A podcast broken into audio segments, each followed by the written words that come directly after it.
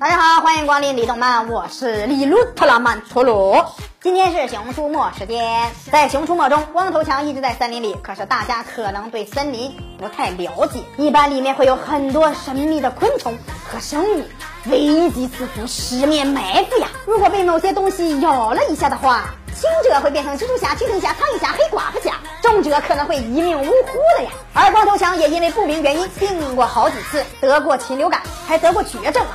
而且经常受重伤。今天我们就来一起回顾一下那些差点要了强哥小命的恐怖疾病吧。一、狂躁症。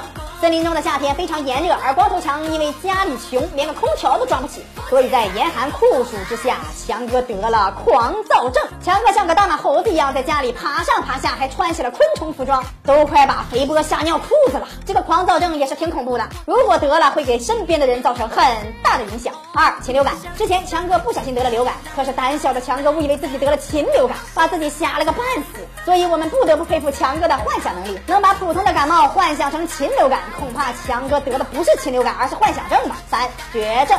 有一次，李老板帮光头强做了一次体检，本以为李老板开始照顾自己员工了，可是还没开始感动，就发现李老板其实是个心机 boy。他想查出光头强有什么问题，然后借着这个理由开除他。